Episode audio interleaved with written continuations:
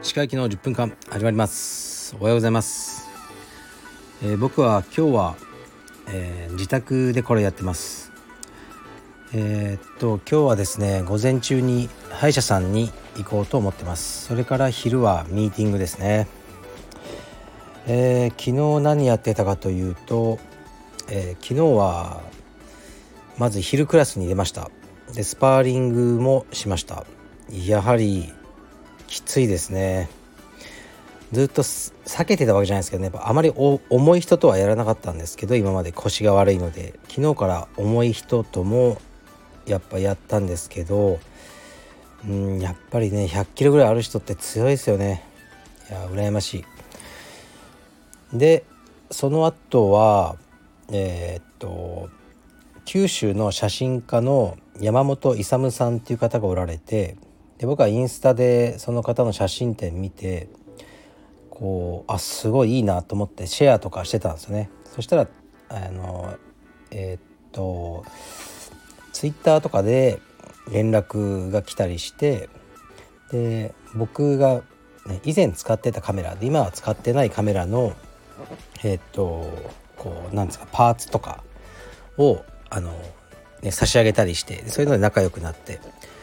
で昨日は仕事で東京にえっとね来るってことでお会いしたいみたいなあのメールがあったのでお昼ご飯を食べました。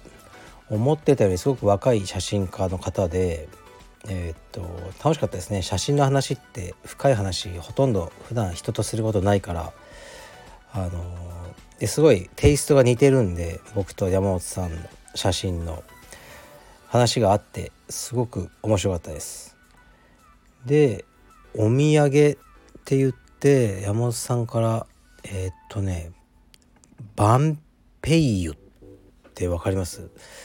こう大きなみかんもう大きさが僕の頭ぐらいあるんですよね。すごく重い。バスケットボールまでいかないけどバレーボールぐらいありそうな、えー、柑橘類。バンペイユっていうのを熊本から、えー、持ってきてくださって。お土産としていただきました。このねお土産とかを誰かに持っていく際に僕なるべく軽くて小さいものを考えてしまうんですよね。うん持ち運びが楽じゃないですか。飛行機で九州から来る時にこのバレーボールほどの大きさの柑橘類をわざわざ買って持ってきてくださるところにもう人柄の良さが出てると思いました。うん。ありがとうございます。でえー、っと山本さんとはまたねいつか会いたいなと思ってます。ではレターに参ります。えー、ハロー石川さん。いつも更新ありがとうございます。私は今奄美大島からレターしています。2泊3日の超短期ですが本日到着してすぐに宮古崎に行きました。天気も快晴暑すぎず圧巻の絶景を写真に収め一生の思い出になりました。今まで石垣島ばかり行ってましたが奄美は観光業やリゾートを必死に頑張っている感があまりなくリピーターになりそうです。龍郷にあるリーズナブルな宿に宿泊滞在していますが海岸で子供と過ごすだけでも幸せです。ご教示ありがとうございました。はいありがとうございます、まあ、僕がいろいろね奄美によく行ってるみたいな話をしてたのでねこの方も行ってみようと思われたそうで。いくつかおすすめをしたっていうね経緯があったんですがよかったですね。僕も4月の後半にまた奄美に行く予定ですね。宿だけはあのもう予約してます。はい。次いきます。えー、っと石川先生道場でこれをやったら一発で大会処分といった基準はありますでしょうか？スパーで熱くなって会員同士で殴り合いとか以外でお願いいたします。はいありがとうございます。うーん。殴り合いは別にいいですよ。すごく昔だけどやっぱスパーリングの後熱くなってこうつかみ合いの喧嘩みたいになってで止めてでありましたね。それから2人とも道場に来なくなってでお互いでこういろいろ文句言ってるみたいだったので僕があの2人に電話かメールして呼び出しましたね。で3人で話そうと僕とその2人で。そしたら1人来なかったので、うん、じゃああのあなんかなんていうんですかね。僕の呼び出し呼び出しっていうかね話そうって言ってるけど来なかったんでじゃあもううやめたらっつってそそ彼が辞めましたね。うん。でまあそういうのたまにありますけどね。どういうまあセクハラとかはやっぱあれじゃないですかね。もうダメなんじゃないですかやっぱり。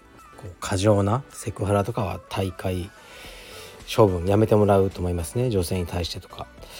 であとまあ道場の盗難ですよね。で盗難に関してはこれたまに聞くんですよ。やっぱりこうね癖の人がいるんですよね。で僕ももう十何年道場やってるから何度か経験ありますね。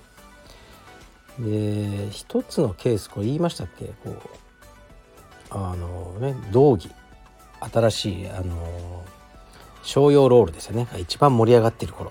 並びでね買ったりしてた頃ですね。それを道場から取ってね道場の会員さんのやつですけどね取ってなんとあのオンラインんとヤフオクにこうね出してるってなったんですよね。ですごく珍しい道着でサイズ数もねメーカーさんに確認したら、えー、日本には2着しか入ってないと。で1着を持っているのが僕だったんです。だからその1着なんですね。でそれがオンラインで出てる。ヤフオクで。でもちろん捨て垢ですよね。うんで僕はそれをまあいろんな手法を使ってまあそれを落札し送る際の住所ってありますよね。住所を確認してでその住所の住人を確認しそれでえー、っと、まあ、僕が思ったあこの人が犯人だろうっていう人を呼び出しましたね。会員ですよね。弁護士同席で。で「ねねさんこれこういうこと見覚えある?」って言ったらまあいや全然ないっすけど。まあ調べくれますよねもちろん。だからその住所。住所も調べて女性だったんですよね。でどうやら、えー、彼女。彼女の家をえー、っとその送り先みたいに使ってるんですよね。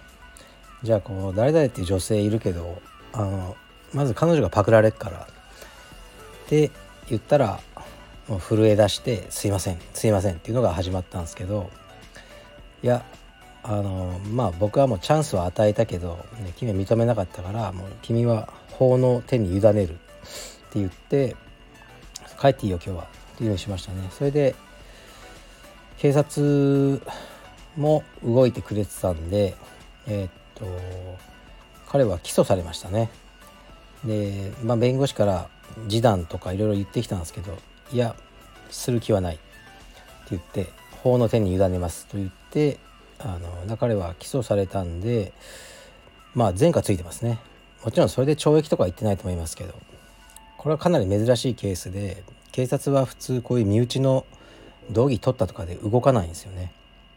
ねだからまあ僕は結構しつこくやったんですよ。で僕1円にもならないこの仕事でもう警察署行って現場検証付き合って弁護士呼んで。ででもなんでやったかというとあまあ僕もそれぐらいやるっていうことを分かってもらうためだけにやった気がしますね。盗みとかに関しては。やっぱり絶対にあっちゃいけないことだし僕の道場の中でそういうことをされたのがすごいあのまあ悲しかったですよね。だからこれからもそういうことがあったらもうあの最大に厳しいあの処分をしていこうと思ってますね。大会とかじゃないですよね。もう大会処分とかでは。犯罪ですからね。法の手に委ねます。それぐらいです。はい。ちょっとライトなやついきたいですね。えー、っとお疲れ様です。たくさんアパレルを出されていますがデザインは全て石川さんの案でしょうか？普段からえー、いろいろなデザインが浮かんでは消え浮かんでは消えとかされているのでしょうか。採用率はどれくらいなのでしょうか。筋肉マンの作者ゆで卵システムのように皆さんから案を募集して良いものを採用されたりはしませんか。はいありがとうございます。ゆで卵システムっていうのは全くわからないんですけどアパレルは基本的に全部僕が考えてますね。でも僕はあのえーと、イラストレーターとかでデザインを作ることはできないんですよ。だから僕が頭の中にあるデザインをデザイナーさんに伝えてたまにこうねほんとへったくそな絵とか描きますけどこういう感じででももっとこうでこうでって言いながらあの作ってます。だからそうですね。うんまあ思いついてこれいいなと思って実現に至るまでは本当に1割ないぐらいじゃないですかね。まあ、デザインこれいいなと思ってもすごくコストがかかるとかあのまあちょっとこれ僕は好きだけど売れなすぎるよなとかいろいろですねそういうのがあるとやっぱ作れないのであの採用率っていうのはかなり低いけどまあ基本あの僕が全部一人でやってますね。時間がないけどもう一ついきます。レターがねありがたいことにたくさん来てるんですよね。簡単なやついこう。あじゃあこれいこう。えこれというかねあの服部くんがあの僕とね彼がやってる YouTube チャンネルの Twitter アカウントを使って、まあ、エッチな検索をしてるんじゃないかっていう疑惑がありましたよね。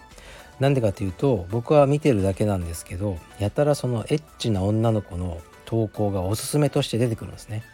アルゴリズムでこれはなってるので、まあ、彼が見てるんじゃないかっていう疑惑を投げかけたんですけどあのわざわざレターでそれをあの否定するレターが来ましたね。自分はその服部君はもうエロのためのアカウントは別にあるとちゃんと。アダルト専用アカウントがあるからあのね石川さんとのアカウントではそういう検索はしてません。というねあの弁明でした。わかりました。何らかの勘違いなんでしょう。はい。じゃあ失礼します。